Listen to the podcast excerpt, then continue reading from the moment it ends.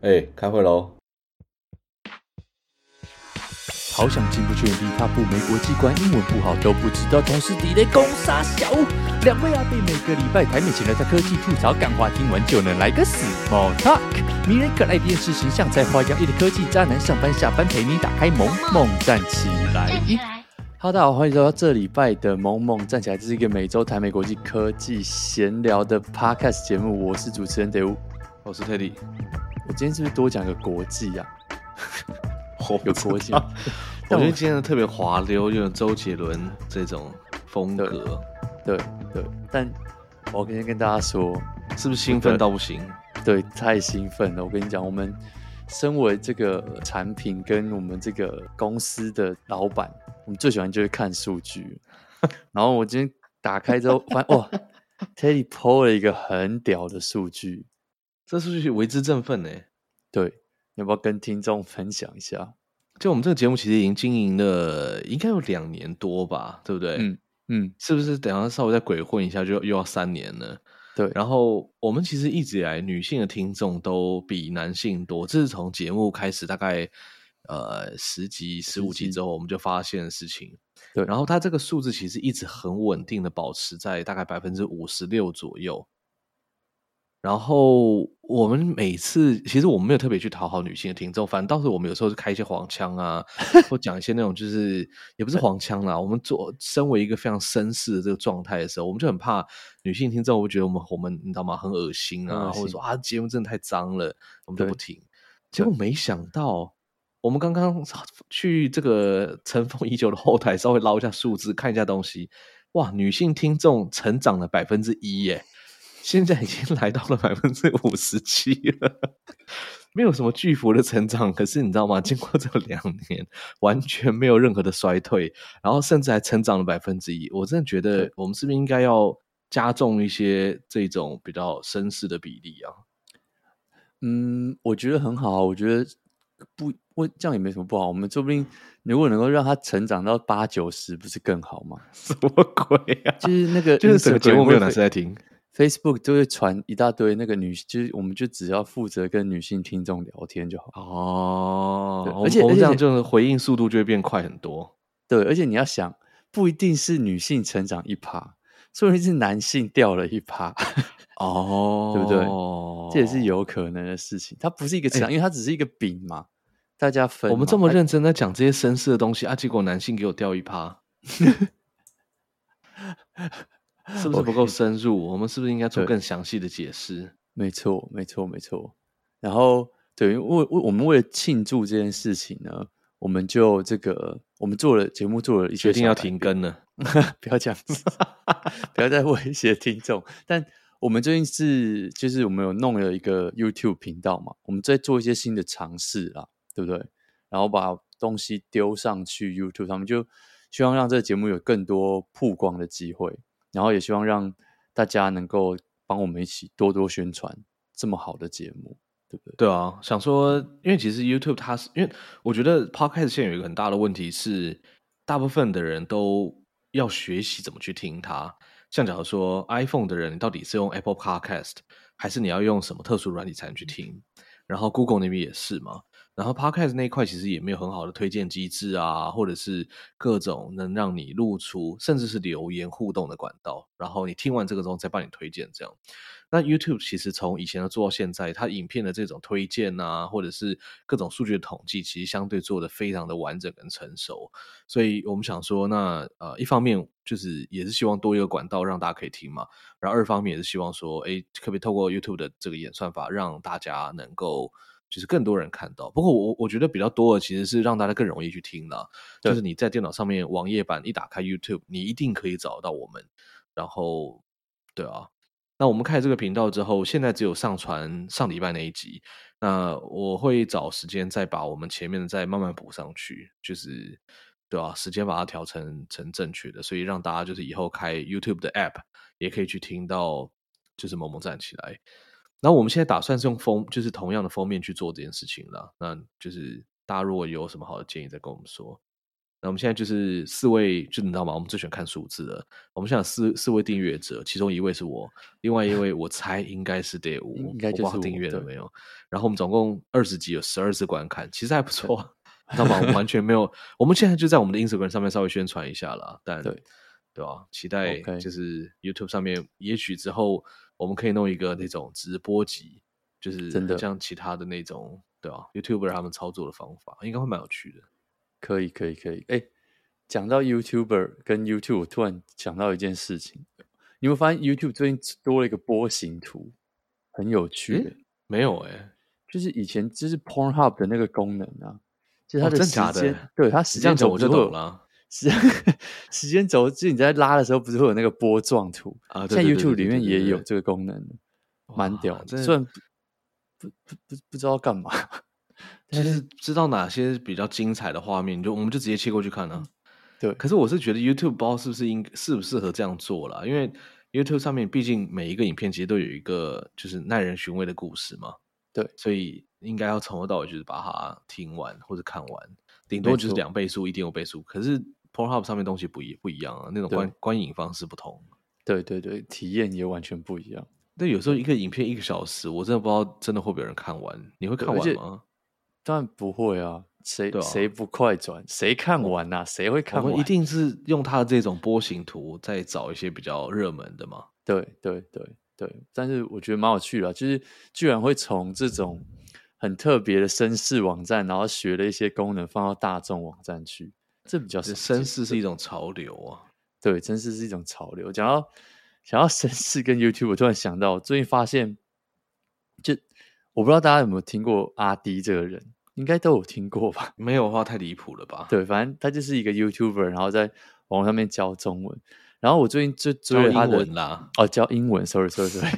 我我我我最近追了他的 Twitter，因为他开了 Twitter 账号，然后他在上面的人设就跟他在在 YouTube 上面的人设感觉是完全不一样，就非常有趣，很值得看。他在上面超常讲一些乐色话，然后呢，常常讲一些干话，然后他最近讲干话啊。对，你会觉得很有趣，就是听啊，这人呢，对，这个人怎么会讲这些东西？然后他就会讲一些很枯腰的东西。然后他最近呢，他就这个，他就在推特上面 po 说，就是他被推荐要不要 follow 中指通这样子。然后中指通有推特，中指通就在上面回他。然后，然后因为你 Twitter 的 follow 机制，他他推荐出来会有有一件很有趣的事情，就比如说哦。我我假如我今天去 follow Teddy，他下面会有一整排人，比如说可能会给你二十个账号，然后说哦，follow Teddy 的人也同时 follow 下面这二十个人，然后旁边就是有按一个 follow all，就你可以一次 follow 这二十个人。那中子通的那个阿弟就截图他的 Twitter，他就写说哦，他那个要 follow 中指通的时候，下面那一排全部都是大概二三十个那个。日本女星的推特账号，然后他就问说：“到底要不要点下去？”他是不是果断早就按下去才来问大家？我也是这么想的，你知道吗？怎么可能忍得住呢？对不对？怎么可能忍得住？真的忍不住。然后我就看下面大家的回应，就是说：“当然要按下去啊，开什么玩笑？”然后就有很多很多各种不同的言论，就是说什么哦，什么按下去之后身心舒畅，什么河道清净。然后还有人说：“哦哦，最多人按 like 的一个回应叫做。”不要不要，就是推特要实行干湿分离。我说哇靠，什么东西呀、啊？其实意思就是说叫他拿开一个小账去 follow。哦，我想说哇，这个词这个这个用词太精准了吧！我的天哪，天哪，很掌，因为语言的掌握度非常的高哎，这个 简直是服服帖帖的在做双关哎，真的就是干湿分离耶，真的真的很猛哎，就是 对。我就听，然后我就想说，哇，这个这个用词实在是太屌了，妙语如珠的这个推特乡民，没错，我到底怎么怎么把这个词用成这样，真的是太精准了。所以 干湿分离，我觉得以后是是不是什么，就是社群媒体，它应该就是自动帮你开两个账号啊，因为每个人都会有就这种干湿分离的需求嘛，对不对？就跟你的浴室一样。所以他如果一次帮你开好两个需两个账号，你就不会再有错过任何一个 follow 资这个资讯的机会了。对不对？那他们也业绩也会上升啊。对对对，其实这个跟我们今天要讲到某一个新闻有一点小关系。没错，对，等一下再、啊、你现在不接一下吗？我 好，没关系，都可以。我我想要对这个，等一下我们再回来讲。但我觉得很有趣的一件事情是，就是对我觉得这个需求的的确确是存在了。然后，但我们先讲回来那个女性观众成长的事情好了，因为我们今天第一个新闻要跟大家讲的是这个。在美国前阵子算是一个月前了，这个有一点时间，就呃那个堕胎的案子被被最高法院等于是因为现在重新去重新去解释当时的那个判决嘛，然后现在变成说哦，就是联邦政府他不太他不管说那个堕胎是不是合法，是不是违宪，而是下放到各州的州政府去自己做决定，所以。很多地方就是你知道吗？比较保守的地方，堕胎就会变成不合法，那很多地方就会变合法。那这东西当然就是有非常非常多的讨论，然后大家一直大家就是有各种各式各样的声音嘛。但是有趣的是什么？有趣的是这个新闻出来之后，就是 overrule 了之后呢，最红那一个礼拜哦，就是我记得好像是在 Apple 上面最多人下载。不知道有没有到前前几名啦，但是大家就是突然冲上排行榜的，就是一个我们两个可能这辈子都不会用过的 App。我是不知道你有没有用，但是我是没有用。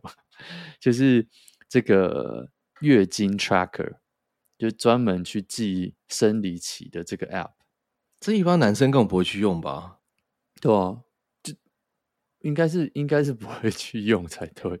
对，所以这些 app 它突然变很红，是因为呃，就是要去掌握你怀孕的状况，是不是？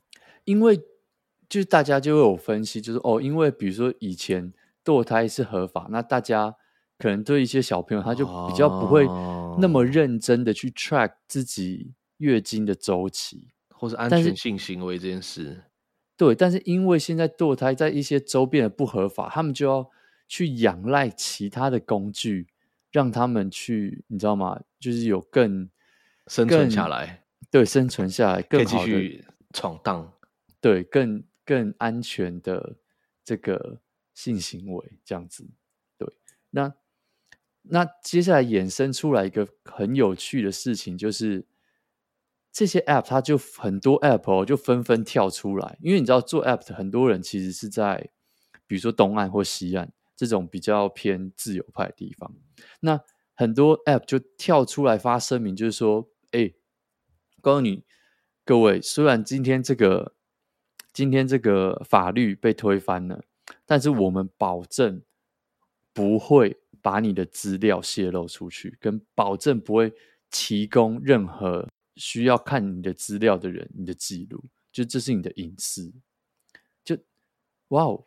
我后来发现这件事情。蛮屌的，因为现在变成说，有可能假假如你在你的州，对不对？那你你要堕胎或什么的，那假如说好堕胎变成不合法，所以假如你被告了或什么的，那检察官他会去掌握很多资料来追踪，比如说你到底什么时候有性行为啊，然后你的月经啊，然后来看说你这个堕胎，你这个小孩到底是什么时候开始，什么时候你开始没有月经这件事情。所以如果你手机里面有这个 app。他们说不定就会跑去跟这个公司要你的资料，然后借此变成某一种证据来判你的罪。所以这些 App 这些 App 公司就纷纷的发表这个声明，然后网络上就出了非常非常多这种网站，就是告诉你跟大家分析说，哦，哪一个 App 到目前为止还没有讲话，然后哪一个 App 已经跳出来说他们绝对不会把你的资料给出去。我就觉得是，哇，天哪，这也是一件蛮有趣的事情的，就是你听到这种。因为对我来说，这是就是一个呃，算是人权的倒退嘛。但是这些 App 在这个时候变成守护大家的一个天使，我觉得突然就觉得说，哇哦，其实做科技的人还是有在做一些好事的嘛，对吧？哦，这个我觉得我们是站在就是其中一方嘛，但另外一方说不定他们不会觉得说这是这是好事，对。但我我是蛮好奇，就是这些公司他们怎么样去阻挡？就是政府如果真的要求这些资料的时候，他们能够真的不提供吗？因为你看这些 Google 啊、Apple 啊，对不对？他他除非说哦，我真的看不到。但是这些小比较小型的公司，他怎么可能会没有这些资料？所以他真的被要求的时候，他到底要怎么样去去去抵挡这件事情？我是我是蛮好奇的啦。对，就但也有可能就是这些公司他们都注册在这一种就是会保护他们的州。假如说加州其实就是比较偏向会去就是支持说，哎，可以堕胎这件事情。那科技公司都在这儿的话，那那就是呀，yeah, 除非是真的很严重的事情，不然应该就是政府会说，没有在我们这边是合法的这样子。像像我知道，就是因为有很多报道嘛，所以出来就是像有其中有一个，因为有几个算是最最有名的这些啊 App，比如说有一个叫 Flow，然后还有叫做 Clue。那像 Flow，它就有跳出来说，哦，因此他们开发了一个这个叫做匿名功能，就是你完全可以不用任何的怎么讲，就是你可以把你所有的。跟你相关的资料从 App 上面移除，你只要一键就可以移除，就你的名字啊、oh. 生日啊、email 啊，什么什么全部都不用，它就变成一个很简单的，也不用账号，它就是在 local 上面你自己本机的一个 App 呃的一个服务，那你随时要删掉，就东西全部都再也不会留着了，就差别在这里，因为你可能以前它就是要你的 email，然后要你登入嘛。然后把你的资料存在他们自己的 server，可是它现在就多开发这种功能，或者是它也是存在 server，这我不确定。可是等于是，反正你就可以把你所有一切跟你本人相关的连接全部都砍断，对吧？我觉得这是一个蛮有趣的，大家反应其实很快。我觉得现在这种就是大家越用用越来越多。呃，手机啊，App 啊，这种数位东西，很多的方便性都建立在就是大家会帮你备份资料啊，等等这些。所以开始这种隐私性的议题，我觉得接下来应该会就是越来越越来越被大家彰显。其实像像堕胎这件事情，就彰显了某部分的这种隐私权，就是大家会去，哎，以前很习惯用月经的 App 去记录，或者说 Apple Watch 它有强调说它可以帮你去某好像是记录月经吧，还是怎么样子。那可是你这么方便收集了这么多的这些资料之后，那当有一天就这些资料被拿来做坏事，那也会算算是加倍奉还吗？对啊，我觉得未在未来世界中，隐私的议题其实蛮蛮重的。像我现在人在欧洲嘛，然后欧洲的网站上面，它就会很明确的告诉你说，就是如果它侦测到你的 IP 是在欧洲的时候，然后它的网站就会跳出比比我们在台湾或是美国看到更复杂那种，就是网页的 cookie 设定。他说：“我们全部接受，部分不接受，什么全部不接受，对吧？而且我发现很多网站，他们是真正你是欧洲的 IP 之后，才会跳出全部不接受，以及就是更复杂的设定啊。在台湾，他就告诉你说我知道了，然后等于全部接受。然后在美国也是一样，所以我就觉得欧洲其实在这一块上面，就是走的一直算蛮前面，像他们那个 GDPR。”然后还有很多很多，就是相关的法规啊什么的，算是蛮站在人民的这边去保护人民应该有的权益吧，对吧？嗯、然后美国倒是很多奇奇怪怪的法律在，就是好像不太算是保护人民的权益嘛，真的。但对啊，所以就一个好，就是为了我们这多一趴的女性，我们今天特别看讲了一个很有趣的主，呃，说有趣有也算有趣，说难过也有点难过，但。真的就是那那一个呃法律这样子被推翻之后，这些 App 他们整个大爆冲到排行榜上面。像比如说像有一个 App 叫做 Glow 嘛，它就是它的下载量跟上个月比就是成长八百分之八十左右，然后其他可能百分之五十啊、二三十这样。就这件事情真的是对吧？你你想到会觉得没想到自己有一天可以冲这么快，居然是因为这种奇怪的原因。对。因祸得福，对，没错。好，然后刚刚讲回来，就是匿名的这件事情跟干湿分离这件事情，哎，我觉得真的是学到一个很好的、很好的词——干湿分离。就最近呢，Facebook 它准备要推出一个功能，就是就是让你可以干湿分离，就是这个半匿名的功能。什么叫半匿名？半匿名就是。它其实，它计划能够让你在一个账号里面设立最多大概五个不同的 profile，然后让你的这个账号未来可以有各种不同的身份出现，然后用各种各种不同的身份去按别人 like，然后去追别人的东西，这样子。可是这东西，比如说你知道吗？你就可以会有一个这个哦，像以前不是常常一开始 Facebook 出来的时候，就会听过很多那种什么有人开一个账号专门给家长还有长辈去 follow，然后有没有？然后平常自己是另外一个账号，那以后你就不不需要做这件事情，你就一个账号，你就可以管各个不同的分身，这样子，造成了一个很大的争议，是因为这样会变成让大家全部都躲在匿名后面。虽然说 Facebook 它现在也没有真的要你用真实姓名啊，没有强制要你用真实姓名，可是这样子会把所有人真的全部都躲在那个后面，比如说你要上上网去骂人的时候，你就是切一个小账，或切另外一个分身，你就可以匿名。就你知道吗？就很多很多的讨论就在围绕在这个上面，就是觉得说这件事情到底对，比如说对用户或者是对大家社会上讨论事情啊，是有正面的帮助，还是只是让现在已经够多假讯息，然后够多酸民这件事情？更加的混乱，跟更加的，你知道吗？让人家无法容忍这网络上的言论。我不知道，我不知道你你会不会支持这种功能呢？我觉得从公司的面向来看，去有这种让大家开多个账号的的的的功能是很好的事情。因为 Facebook 它一最一开始的时候是个人在用嘛，然后个人在用用之后呢，你的同事可能会来加你。或者是你的就是同行业的朋友会来加你，所以你像我现在是 Facebook 就已经转成是很像，就是是在像职业在用的，就是工作在用。那我个人东西就转到像在 Instagram 上面，可是 Instagram 很快就会被这些东西淹没，所以一直都会有一个需求是把不同的角色区分开来嘛。那当然，我觉得每个人都会有自己的喜好，像假如说有些人他会去。追一些就是比较那种地下文化呀，或者说就是不是那么主流的东西，那你可能不想让你的朋友、让你的同事知道。但我觉得这时候，如果这个人他可以开一个这个账号，就是让他尽情的融入在这个世界，其实也是很好的事情。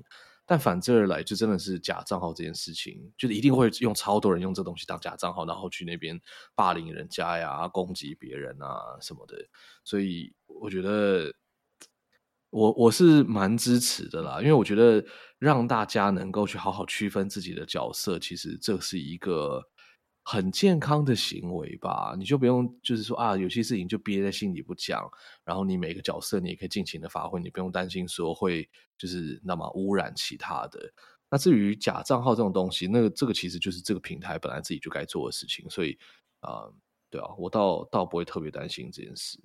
但我觉得有时候网络上那种乡民啊，就是其实是蛮可怕的。我最近在看一个那个粉丝页，就反正某一个就是厨师的粉丝页，然后他就在推荐另外一个厨师或者是料理频道的一个课程吧。然后下面的人就在抨击说：“哦，我真的不喜欢这个人，干嘛之类的。”我就觉得有时候网络上的这些文化其实是是是蛮可怕。就你在现实世界你不敢这样讲。就是你不敢，就是这么直接去抨击一个你不喜欢的人，或者说你讲话不会这么极端。可是你在网络上，你就可以就是干湿分离，或者是 非常做自己的在讲这些东西。所以我觉得有时候就是有这么多的分身或者身份，其实就是真的是好坏参半呐。这种这种事情，对吧？但我就觉得这些人就是超俗辣啊！我我我真的是觉得这些人就是超俗辣。哎、欸，我跟你讲，这种这种人比例真的不低哦，真的很不低。我看到的时候，我真的是非常讶异，就是我我不太确定，就是一个一个一个频道主，一个一个 KOL，如果你看你的粉丝在这边这么明确去 diss 人家的话，你到底是喜欢还是不喜欢？我对啊，我我比如说，可是你知道，毕竟你在网络上面混久，我们从小到大就是在这个网络上打滚的人嘛。那你从 PPT，你从巴哈，你从那个 mobile 零一到 Dcar 到 Facebook，就是你已经看过太多太多这种啊！我真的觉得台湾讲的最好的一句话就是你跟你跟乡民认真就输了，就这些人在网络上打嘴炮跟呛人，根本就不需要付出任何的成本。然后你看，每次有时候偶尔有这种新闻，说什么哦，网友被告或什么，然后被抓警察抓到，然后在那边道歉啊，说什么哦，这我我我不是这个意思或什么，就觉得，但你就是每一种在人家面前讲这种话，你就不要在网络上 po 这个文，对吧？然后再来就是，我真的是非常看不起所有的就是匿名粉砖。就我这件事情，我真的是，哎，说靠北什么东西啊，或者是对，不一定是靠北什么东西，就比如说靠北什么东西就算，因为靠北什么东西是大家一起丢在上面留言，就是一起丢在上面，很多不同的意见进去，然后他只是把它靠透过这个公账抛出来而已。可我指的匿名粉砖是很多在上面一直发表言论，可是你不知道他本人是谁这一种，嗯，对。然后他就可以用词，你知道吗？大放厥词，或者讲一些什么，像那个棒球事件，不是就有一个什么美国教授吗？然后你也不知道那个美国教授到底是哪位，就是像这种用一些假名字，或者是用一些化名在上面，然后一直讲一些干话的这种，我真的是觉得这种真的是乱源中的乱源，对吧？但我真的觉得这种平台，它如果要开放这种什么一次五个分身啊，还是干嘛之类的，就应该要做好跟执法机关。就说 OK，你今天是在网上留言，没关系啊，你就照样留啊。但是你你很轻松留，但别人你如果真的侵犯到别人，你霸凌到别人，伤害到别人，那你也会很轻松的就被抓到，然后也会被很轻松的处罚在这个事情上面。然后我觉得像之前记不记得 Terrace House？我不知道你们看这个影集，日本的一个实境秀，它里面就有一个摔跤选手，就是因为大家在对他言语霸凌，然后最后就自杀嘛。其实这种事情层出不穷，所以我真的觉得就是大家。这很政治正确了，但我还是觉得，就是你有什么话干嘛，真的不用在网上把它讲那么极端，因为你讲的你你你一个人爽，然后你一个人开心，可是你造成的影响真的很多，然后就对啊，这不是什么很好的事情啊。没错，没错，真的是真的是这样。然后人性就是这样，就是比如说你收到一百个赞美，然后有一个骂你，你就会特别特别的去。放大这个东西，放大那个一个东西，对啊，你真的很难去忽视掉那个这样子，嗯，反正那个评论就在那边看了，你就很不爽。就像我们被人家留了一颗心，然后 Teddy 记仇到现在是一样，一样啊！哎，我看差点真的是爆气。哎，不过我刚突然讲到一件事情，我我突然想到，就是说会有半匿名，或者说一个账号开放有五个分身这件事情啊，我觉得这件事情应该说是一个潮流，因为。呃，我们以前在现实社会去做社交的时候，我们都是用本人的名字，或者说，哎，我出席一个会议，对，对不对？可是现在有越来越多那种匿名的啊，网络交友啊等等这些东西，它其实很多人在网络上的生活是远比他在网络呃，应该说现实世界的生活还要再来的更精彩。然后大家也越来越习惯透过网络上去做很多的互动嘛。那像你以你说以后的 Metaverse 啊，或者说其实你玩线上游戏也是一样，对不对？你到底？你你你说你的婆真的是女的吗？还是男的？没有人知道。那你在创这个游戏的这个角色的时候，也没有人会去管嘛。对。然后最近我们在就是区块链行业就在探讨一个东西叫 DID（Decentralized Identity）。就说因为 D 呃在区块链世界里面的每一个人的代号，就是你的账号或者说你的你的这个名字啊编号，就是你的那个钱包地址。像假如说在 Ethereum 上面就是零叉，然后什么什么什么一大串那个东西嘛。那啊、很很多在上面犯罪的这些人，他们可能就是哦，他们用完一个账号，然后就把它抛弃掉，然后再把它开一个新的账号出来。其实这就跟网络上这种匿名去骂人，或者说一个人有很多的分身一样，会有这种问题，对吧？所以现在大家也逐渐的找各式各样的方法去说，OK，那如果我们纯粹在经营线上的身份的时候，我到底要怎么样可以去让大家愿意只用一个身份来就是去讲话？当然，你可以开很多不同的角色，可是就是不会让你这么容易的去创造一大堆角色，然后造成网上一大一大堆就是很混乱这件事情，对吧？嗯，对啊，我觉得真的，这这真的是一个，我觉得这是一个未来的趋势啦。因为他们今天会推出这个功能，其实他们有有说到嘛，因为对 Facebook 现在叫 Meta 了，对 Meta 来说，他们今年二月是第一次出现，就是。活那个活跃用户数下滑，他们从这个十九亿、十九点三亿降到大概十九点二多亿哦，真的是惊人啊！听起来听起来就降一喵点，可是这就是一个你知道吗？对分析师啊或什么来说，这就是一个警讯嘛，就是他们降了一百万人，活跃用户数下滑零点一亿啦。哎，对，零点一亿，应该也不止一百万，啊、一一一啊一千万人，一千万人，对对，哦，降了一千万人，对，所以一百个 app 死掉了这种感觉。他们就要开发很多新的功能来争取年轻一代市场嘛，因为大家都一直在说什么哦，Facebook 现在都是老人在用什么？那根据官方自己做出来资料，其实就是跟我们大家自己看到的是一样。现在二十四岁以下的用户已经不到 Facebook 整体的百分之三十了，就是那更有百分就是百分之四十以上的用户在三十五岁以上，所以。真的就是这整个平台已经老化了。那那之前，我记得我们有之前有讲过，就是 Facebook 之前有做一个算是小产品，叫做 Facebook Campus，就专门针对大学生做的一个这个一个一个产品。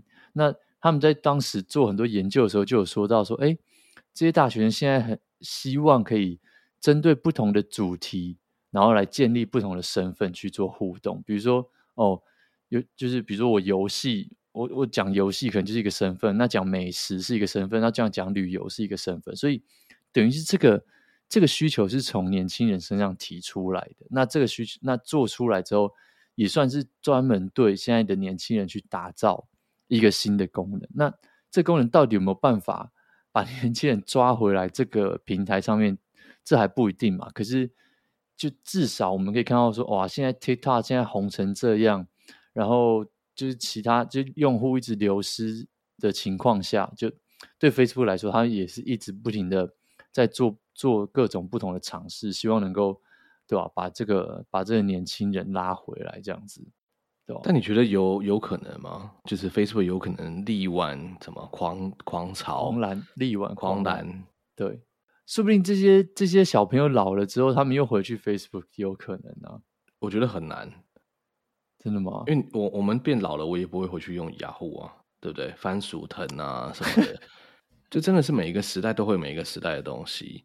然后我们可能永远就活在 Facebook 上，嗯、然后 Facebook 就是我们这一代在用的。那小现在小朋友就是会用 TikTok。那你看 Facebook，它很多的这些，它它旗下自己在做的产品，Insta 啊买 Instagram 是他买来的啦，但 Instagram 现在最有活力的嘛。然后最近也被大家抨击说，怎么一直在抄 TikTok 的东西。然后也也被很多的这个 Instagram 的算是大大号就开始就是联署，就说：“哎、嗯，你可不可以不要再抄 TikTok 了？” 对，我我我不是很确定为什么他们会觉得就是不不应该继续抄 TikTok，因为呃会用 Instagram 的人跟会用 TikTok 的人，我觉得很明显是两种不同的人啊。那、嗯、对啊，这样子进化有什么问题吗？对不知道，可能就是你知道吗？你你原本很喜欢一个平台，然后你你发现被另外一个地方抄掉，你就会有一种想要捍卫这个地方的这种感觉，就是哦，我才是 OG，我才是达达，你你不要抄我的功能啊，这样子我们变得很不特别，或是会害我们这边很不酷，这种感觉，对吧？哦，我我猜啦，对吧？那就像 Facebook 最近还有更新一个功能嘛，就是他们的有点像。他把它，因为 Facebook 的社团功能目前现在是很强的，那他现在更做了一些功能，是把它像弄得很像 Discord 一样，就你可以在 Facebook 上面开那种语音房间啊，像 Clubhouse 一样。哦，真的假的？对，然后还还会就是让那个让让你在这个 group 里面的人还可以直接开语音，就是出来就是随时讲话啊，然后就整个搞的就是有点像 Discord 兼 Clubhouse 一样。就嗯，对，然后大家就说哇，反正现在 Facebook 就是什么都抄，TikTok 也抄，Instagram 也抄，然后你看 Discord、Clubhouse，反正全部都把它抄上来就对了啊。这公司那么大，它抄一个功能也不痛不痒的，对不对？就继续。真的好怀念以前这种打开 Facebook 你会觉得很兴奋，他说哦，我要进去看看朋友们都在做什么事情，或者说哎，我要进去跟朋友们互动一下的那种感觉。你你你你会这样觉得吗？对，以前真的有，不喜欢跟朋友互动。没有没有没有，我觉得有的是更久以前。完了，这这又要不小心飘出老人味，就是以前大家都还在写部落格的那个年代，或是更早以前，大家会用 Facebook 这样 poke 来 poke 去的时候，不，我觉得 poke 来 poke 去那个还太早了。但是在那个后面的几年，我觉得是一个 Facebook 非常黄金的时段，你就会写说，哦，呃，Teddy 正在然后做什么事情，然后你朋友就在上面留言呐、啊，干嘛？那个是一个就是非常活络在互动的一个年代。现在可能都移到 Instagram 上面去，可是 Instagram 上面这种互动，我我又觉得跟 Facebook 的感觉是不太一样的。对啊，就会跟对啊，对我。其实我我有时候真的是老人啦、啊，但是就会想念那个，不是想念，就是会想念以前，比如说在无名啊什么的，有没有？能去看到班上的女生，就是哇，谁谁谁又更新了他的那个文章，然后我看、哦、为什么要锁文，然后还在那边猜密码，然后或者开了一个相簿，然后说，哎，这个这个活动怎么没有去啊？或者是哎，这里面怎么怎么的。对，然后那种锁相簿的，你就妈死活想要想破头，然后在网络上找什么有没有办法破解人家相簿密码，然后能够进去看人家相簿里面什么东西，然后就看到很多妹子在打那种不知道在攻杀小的文章，就是没有，就是在那边讲说什么哦，你就是用你有没有，就是用你这个字。就是哦，你今天真的很怎么样怎么样怎么样？我看到你怎么样怎么样，就是在那边就玩花的，对了，对对对对，在自己的上面喊话，然后不知道在讲谁，就是然后大家就会讨论说，哎哎，你有没有看到那谁谁谁 po po 一篇什么东西这样？这更早以前在那个 MSN 上面那个状态就会开始打呀，对不对？哦，对对，现在都没了，还是我们因为我们老了，根本不社交，所以根本不需要有这些，你知道吗？那个现在就是哦，就是现在就下班就已经不不省人事了。就连手机可能都不想滑了，啊，太多讯息了，已经太多讯息，无法无法跟上这些东西了。真的，真的，真的，真的是这样。好，这个是 Facebook，我觉得我觉得还蛮有趣的。就接下来真的会让大家看到很多不同的面相。然后今天在一个，我觉得在一个新闻，这个你说跟女性有关吗？好像也跟女性有一点关系。就我们要讲的是这个比较没有那么科技啦，可是最近一个很红的一个现象，就是大家在讨论，在美国这边很多人在讨论一个防晒乳，莫名其妙，真的是很莫名其妙。然后你会想说，防晒乳有什么好讨论？第一个，这个防晒乳是从 Trader Joe's 出来的，那。哎，我们这个节目有讲过 Trader Joe's 吗？有啊，好像以前有讲过几次，对吗？好，反正如果跟大家复习一下，Trader Joe's 就是一个美国，嗯，你要说它是小众的超市嘛，其实也不太小众了，但它就是一个超市，可它不像你想象的那种量饭店那么大，它每一间都小小，它的 size 大概有点像是。大概就在全联那个 size 左右，然后它里面就是卖一些蔬果啊，然后还有一些吃吃喝喝用的这样，但是它里面全部全部都是，应该没有到全部啊，可能百分之八十以上是它的自有品牌。等于说你去全联，然后你就看到这这一家全联里面卖的东西全部都是全联的产品。那它产品一直都很好用，然后也很便宜，然后也很有趣。那。最近出了一款九块钱的这个防晒乳，然后呢，就突然大家网络上都在讨论这个防晒乳，然后就会看到这个 Twitter 啊，然后在 TikTok 啊，然后很多很多这个呃 YouTube 啊上面都在讨论这个影片。为什么呢？因为它出了一个九块钱的这个防晒乳。然后被发现，它用起来的感觉，跟它挤出来的样子，跟一个超级高档的防晒乳叫做 Super Groups 的防晒乳用起来一模一样的感觉。那重点是 Super Groups 这一个原本这个防晒乳要卖多少钱呢？它要卖将近三十块一罐，小小的一罐。然后大家就在那边疯狂的讲说：“哇！”这东西有多好用啊？然后这东西有多便宜啊？然后就是一个，他们说是一个隐形防晒乳，就是这防晒乳就涂出来并不是白色的，而是一个透明色，所以你就不会，你知道吗？抹一大堆白白的东西在手上，然后网络上就出现很多这种两个牌子的比较，就是哦，盲测看有没有办法到底分辨谁是谁。因为最有趣的地方是这两个牌子的防晒乳，它们的成分都完全一模模一样样，就你知道？这造成非常大的话题。然后，其实很有趣一件事情就是，对，那你对这个 Super Good 这个牌子到底对它有多大信心？对这个品牌的忠诚度到底有多高？如果今天网络上出现一个一模一样的成分，用起来效果一样，可是只要是你的可能三分之一价钱的产品，然后还有一个很有趣的事情是，就是在新闻就是会看到很多人就说，哦，在新闻里面就会看到一个现象，就是说，哦，其实对我们这个世代而言。保防晒乳已经变成了这个时代最最最重要的保养品。就防晒乳过去这几十年来销售，其实是比我们上一个世代还需求还要还要强。就上一个世代有点像是至少在美国这边比较没有那么 care，可是对我们这时代来说，很多年轻人防晒乳已经变成他们最最最重要的保养品。然后就哇，大家就说哇，天哪，这个东西。好好用哦，什么什么什么，就所以就造成一个网络上十分的这个潮流。然后我看我就想要说，天啊，这个真的是一家很会自己弄话题出来的超市，这真的是前所未见的一件事情。就我们之之前不知道有没有提过这件事情，就很多很多人，很多台湾人来美国，他们就是指定要去逛 Trader Joe's，然后很多日本人来美来美国也是一样。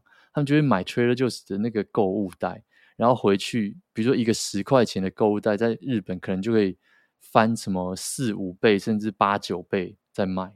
我觉得哇，这个真的是一个很神奇的公司。然后，然后后来我就做了一些检研究，他们发现，哎，他们就会每他们都有自己的员工，然后每年派人在国外去吃吃喝喝当地的食物，然后去找这些食物，然后把它。如果有一些好的灵感，他就会把它这个运进来，就是想办法，就找管道或什么的，把它弄进来美国，然后变成贴 Trader Joe's 的牌子，然后让它出来卖。所以像 Trader Joe's，它有有卖这个，听说是台湾的厂商做的锅贴，然后我超常去买，我觉得这是很有趣的一件事情。就这个这个超市真的算是可以推荐给大家，如果以后。来美国是可以去逛一逛的地方，很有趣，很很不像一般的超市，大家可以进去逛逛，对吧？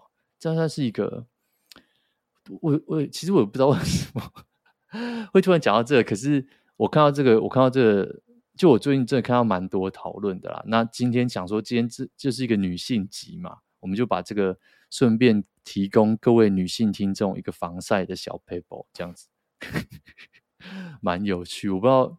对啊，我其实我自己也还蛮喜欢逛 Trader Joe's。我不知道你之前来美国有没有去特会不会特别去逛逛？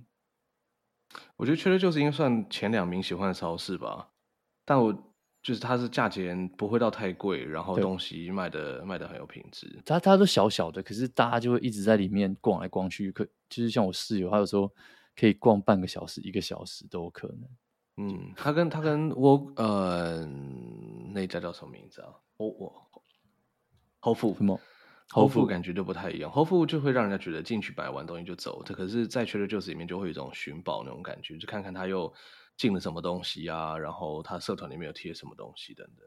对，他整个设计就是很有趣，就找搞搞得很像你你你家附近的杂货店这种感觉。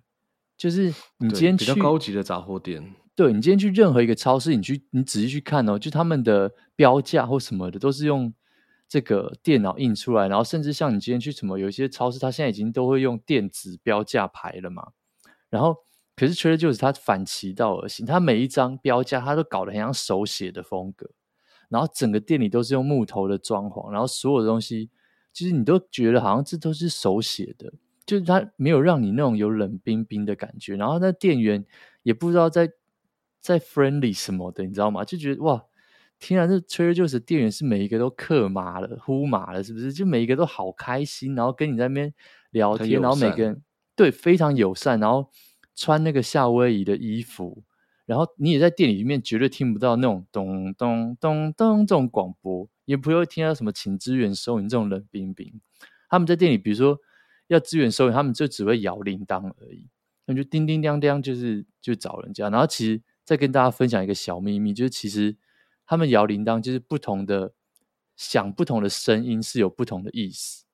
对，比如什么请支援收银，就是亮一声铃铛，然后亮两声铃铛就表示哎，这这客人有一些问题。然后如果你听到亮三声铃铛，就表示叫 manager 出来讲，叫你经理出来讲，就很有趣。对，就他们有很多特别的小巧思在里面，就是让大家会觉得说哇，就像你说的，这个地方很友善。然后，对，就就是跟一般外面这种冷冰冰的超市是不一样的，对吧？然后。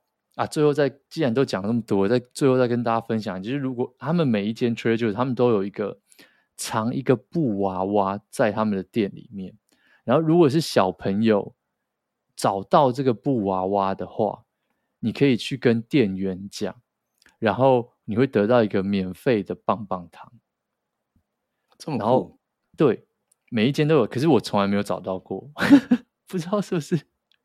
他的可能要小朋友的身高才找得到吧？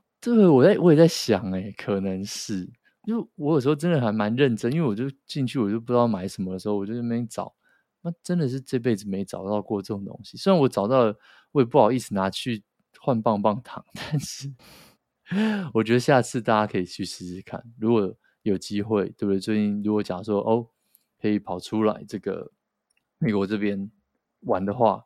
可以特别去这家超市逛逛，还蛮有趣的，也蛮值得买的，对吧？好，我看一下啊，最后，最后呢，我觉得有几个都算是小小的新闻，可以再快速跟大家讲一下。就最后，就最近我们常讲说，哦，这是科技寒冬，科技寒冬嘛，然后很多公司就已经停止招人啊，很多东西看很多。很多的这个服务开始砍人啊，然后 Coinbase，Coinbase 最近就是你知道吗？就是也股票也一直跌啊，然后被那个 Charlie Wood，就是大家一直叫他干妈的东西，干干妈的人就也卖了很多他的股票，然后我们就看到很多很多的不同的不同的公司都开始这样紧缩荷包，然后我觉得这三个礼拜呃这几个礼拜我看到几个比较有趣的是，第一个是。我不知道大家有没有听过一个服务叫做 CNN Plus？没有哎、欸，就是很像 Disney Plus、ESPN Plus。那 CNN Plus 呢？它上线应该不到一年左右，它就被关掉了。就 CNN 决定把这个服务关掉。就我觉得，我觉得这是一个很愚蠢的 Plus 服务。就真的不是每一个人都可以做 Plus，你知道吗？简单来说，就是。你在 CNN Plus 上面你是看不到 CNN 的，就像 就像你订 Disney Plus，结果你看不到 Disney 的节目一样。那 Disney 那 C N Plus 上面在干嘛？它就是做很多这个各种不同的相关的节目。上面比如我 C N 最红的，假如说是这个，我不知道可以讲谁，李四端好。假如说李四端他平常都在 C N 播节目，这样大家比较有连结一点。可是 CNN 上面你是看不到李四端报新闻，你只看得到他们找的角，就是像 Andy Cooper 嘛，那像就是像就是说他们找的最红的主播李四端，然后他们就会帮他开一个新的节目，叫做比如说四端叔叔念故事给你听，就是他可能在做，或者是说四端叔叔煮菜，或者四端叔叔打球这种东西，就他不会他在上面完完全全没有放他自己的。最红的那些节目，而是开了一些有点像是卫星啊、卫星节目，或者是其他相关的节目放在上面，所以你知道，想当然了，就不会有什么人去看嘛。那为什么？其实就很简单，因为 C N 他们已经完完全全被这些传统的第四台绑死了，所以你如果要看的话，你只能在上面看这，就是你只能在第四台上面看 CNN 而已。那久而久之，这可怜的服务就这样子。就这样子被关掉，所以大家就说 CNN Plus 其实根本就是 CNN Minus，就是上面有什么东，什么东西都有，就是就是没有 CNN。对，最后就最近就被悄悄的关掉了。最后要不要来念一下听众留言？哦，这礼拜在 First Story 上面有那个留言，然后是 N I E N，他说现在用小红书的人也变多了，我妹妹大概国高中生，甚至是大学生，很多都在用小红书。Instagram 改版之后，用 Instagram 反而变少。我自己很常用小红书或是 Instagram 看食谱、生活知识、旅游景点，或是有些教学快速又有记忆点，很快可以学起来。Instagram 改版之后，它有改版吗？我还是每天看起来都一样，不是吗？但我也不记得 Instagram 改版是什么意思。可是其实我们的那个粉，就是我们的那个，就是萌萌站起来的那那个啊，嗯，它其实稍微有改版呢。它的它的这个现在的 timeline 在浏览的时候啊，很像是。YouTube 的那个 Shorts，我我没有什么在用 TikTok，、oh, 所以它等于是一则文章，不管是照片或者是影片，它就是用滑的，对对吧？不像以前一样是时间轴慢慢真的，一就是一个连着一个，它就是一页就是一个，一页就是一个这样。我不知道他是不是在讲这个改版的，但对，我们一直在那边瞧不起瞧不起 TikTok，可是我常常滑一滑就会被那个吸进去，就是像你说，好像那个 Short 跟 TikTok 的那个影片。然后他就开始推出一些有的没的东西来，啊、然后你就莫名其妙你就发现，哎，看怎么花了十分钟来看这个？而且现在 YouTube 跟 Instagram 好像都在大力推这种 Shorts 这种东西，反正他就觉得大家习惯 TikTok，那他对，就是也也就是 TikTok 化，就是符合大家的习惯嘛。对，所以我看越来越多人在拍这个什么芊芊啊，或者什么很多就是这种，就是以前看起来没有这么 TikTok 的这些人，他们也在拍这些事情。当然，大家都想去掌握那个流量嘛。啊，我们是不是有一天也要开了？我 绝对不会，因为我是很懒得拍那些东西。我就觉得，就是很多事情它就应该长得像它该长的那个样子。我自己是这样觉得啦，对，对吧？但但讲到小红书，真的，我真的身边所有的女性朋友都有用，欸，很少看到没有用。是用它在看一些时尚的什么搭配，是不是？好像都有，就是他们会看说哦，最近哪里红，什么好玩，然后什么餐厅值得吃，就超多人在用小红书，嗯、连不在中国也用小红书啊。就说你在台湾、在美国都用小红书，对，但是上面还是中文的内容居多啦，就比较不会看到说一个白人妹子用小红书。哦，对，所以可能是在旧金山的一个华人介绍说，哎，旧金山有什么好吃的餐厅？这样，对，就上面非常多，然后大家就会想，哦，有什么景点呢？哦，这小红书景点就很像网美景点这样子。就我自己是没有特别去，我自己没有抓 过这个 app 啦。可是，对，真的是小红书用的人真的是蛮多的，不得不说，这件事情真的是蛮有趣。我觉得。所以我们两个可以去抓抓看。我们要看一个小红书吗？对，我们用一个直男的角度来看一下 小红书到底好不好，到底有趣在哪？怎么样？这个小红书被我们搞得很宅，我觉得那也可以啊。要不然我们来，我们来试试看好，我们来看一下。天哪，我小红书到底在红？中国的这种调调我真的不行，因为中国那个，哦，我跟你讲，中国人真的很会设计 App。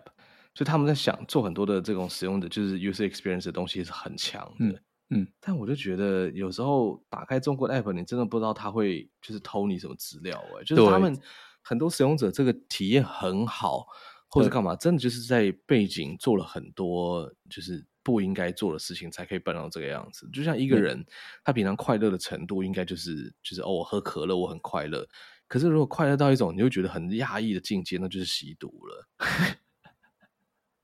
那我就觉得中国的 app 很多都是怪怪的东西，我不知道了。就他们他们应该说的人很积极啦，对，用了很多黑科技。好，对吧？如果没有时间来试试看，OK 啦。好啊，我跟你讲，你室友一定有在用啊，他有在用啊，他有在用，对啊，问他就好了。他都常常跟我说：“哎，小红书最近什么很红？”这样子，对。好，就这样，最后结束在这边。好啦。那我们这一集就到这边结束啦。如果喜欢的话，一样可以上 Apple Podcast 或者是 Spotify Spotify 上面刷五星留个言，然后 Instagram 跟 Spotify 都可以找到我们。还有我们最近有 YouTube 频道，跟说不定我们会去嗯，好，考虑一下到底要不要用小红书。我们下礼拜在上海跟大家报告，我们采访一下别人就好了。对，采访一下别人。好，对，那就这样子哦。我是德乌，我是特地，下礼拜见，拜拜。拜拜。